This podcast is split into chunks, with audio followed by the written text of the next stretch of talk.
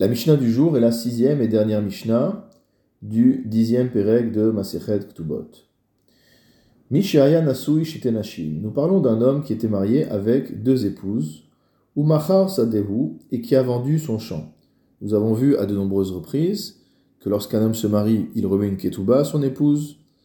Le montant de cette ketouba devra être versé à la femme soit en cas de décès du mari, soit en cas de divorce.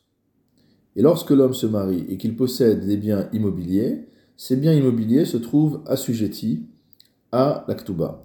C'est-à-dire que même s'il vend ses biens, on pourra aller chercher les biens chez les acheteurs pour les récupérer et payer l'aktuba à la femme. Donc ici, cet homme avait deux femmes et il a vendu donc son champ, qui était le champ qui devait lui permettre de payer la le cas échéant. Vekatva Arishona la La première épouse a écrit à l'acheteur du champ Din udvarim en Je n'ai rien à voir, je n'ai rien à faire avec toi. C'est-à-dire que cette première épouse a renoncé à venir saisir le champ d'entre les mains de l'acheteur pour pouvoir obtenir le paiement de sa ketouba. Si jamais le mari meurt, que se passe-t-il?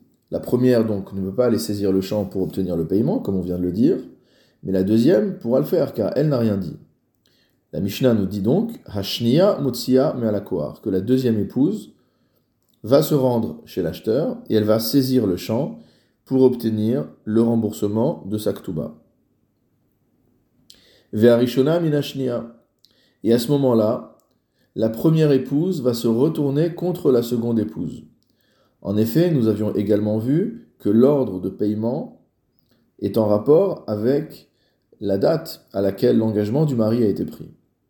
Donc étant donné que la première épouse a une ktuba qui est plus ancienne que la deuxième épouse, elle a préséance.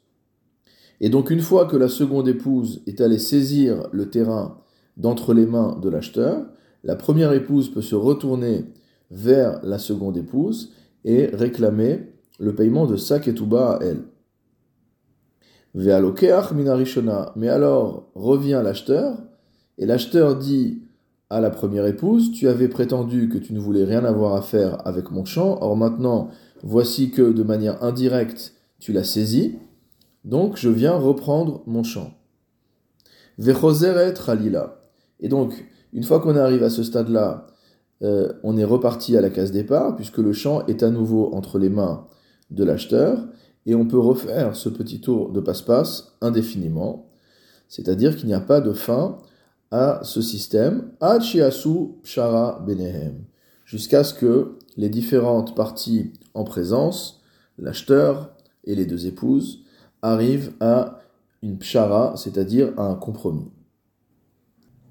La Mishnah poursuit et nous dit Vechen Baalchov, qu'il en sera de même pour le cas d'un créancier le Barthénora va décrire le cas de manière précise. Vechen Baalchov ou Ce sera la même chose dans le cas d'un créancier et de deux acheteurs.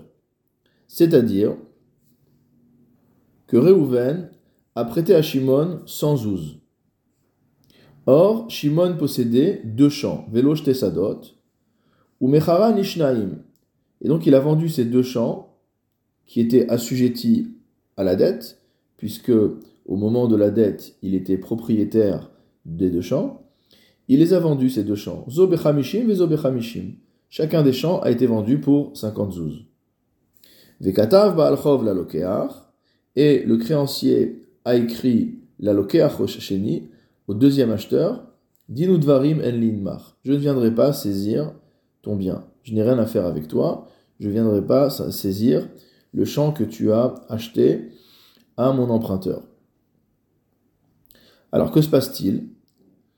Une fois qu'il faut obtenir le remboursement, Baalchov notel miyadarishon. Le créancier va aller saisir le terrain du premier acheteur.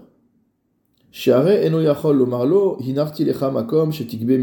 peut pas lui dire je t'ai laissé un endroit dont tu peux te rembourser, puisque en fait, puisque la dette qui est euh, dans ce cas-là égale à la somme des deux champs. Donc il ne peut pas lui dire il reste de quoi te servir. Et donc une fois que le créancier a saisi le champ du premier acheteur, le premier acheteur va pouvoir aller saisir le champ du deuxième acheteur, puisque le deuxième acheteur euh, est arrivé après lui. Ou ou Avzo Minarishon. Et le créancier lui-même pourra aller ressaisir à nouveau le champ d'entre les mains du premier, puisque par rapport à lui, il ne s'est pas engagé à ne pas saisir.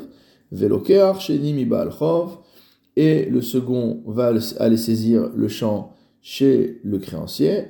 Vechozrin Khalila, et on continue comme ça, en rond, Shara, jusqu'à ce qu'ils arrivent à un compromis. Et la Mishnah finit avec un dernier cas en nous disant Vechen Isha Baalatrov, il en sera de même pour une femme qui détient une créance. C'est-à-dire un cas où il y a une seule femme, le mari doit payer l'aktuba à la femme, et de manière similaire à ce qu'on a vu jusqu'à maintenant, il avait deux champs qu'il a vendus à deux acheteurs, etc. Et donc c'est exactement le même système.